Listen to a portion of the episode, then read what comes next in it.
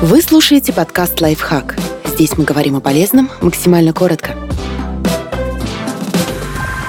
Какие причины вызывают раннее пробуждение? Раннее пробуждение может быть вызвано самыми разными причинами, и для каждой из них нужен свой подход.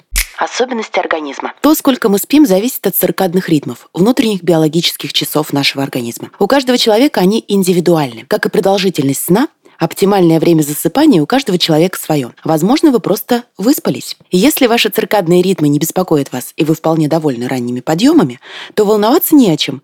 Но если вы считаете, что засыпаете слишком рано, тогда можно попробовать сдвинуть время отхода ко сну неблагоприятные условия для сна. Нередко нормальному и здоровому сну мешают условия в спальне. Например, в вашей комнате может быть слишком жарко или холодно. Оптимальная температура воздуха в спальне 19-22 градуса. Также в спальне может быть слишком много света, слишком шумно или недостаточно кислорода. Другой причиной раннего пробуждения могут быть слишком теплая одежда для сна или недышащее постельное белье. Проанализируйте, что из перечисленного будет вас по утрам и устраните это нарушение сна. Раннее пробуждение может также быть одной из форм бессонницы. Оно стоит в одном ряду с такими симптомами этого недуга, как трудности с засыпанием, тяжелый подъем по утрам и беспокойный сон. Чаще всего с такой проблемой сталкиваются люди среднего и старшего возраста. Другим нарушением сна, вызывающим пробуждение раньше срока, может быть апноэ. Это состояние, когда во время сна у человека случаются остановки дыхания.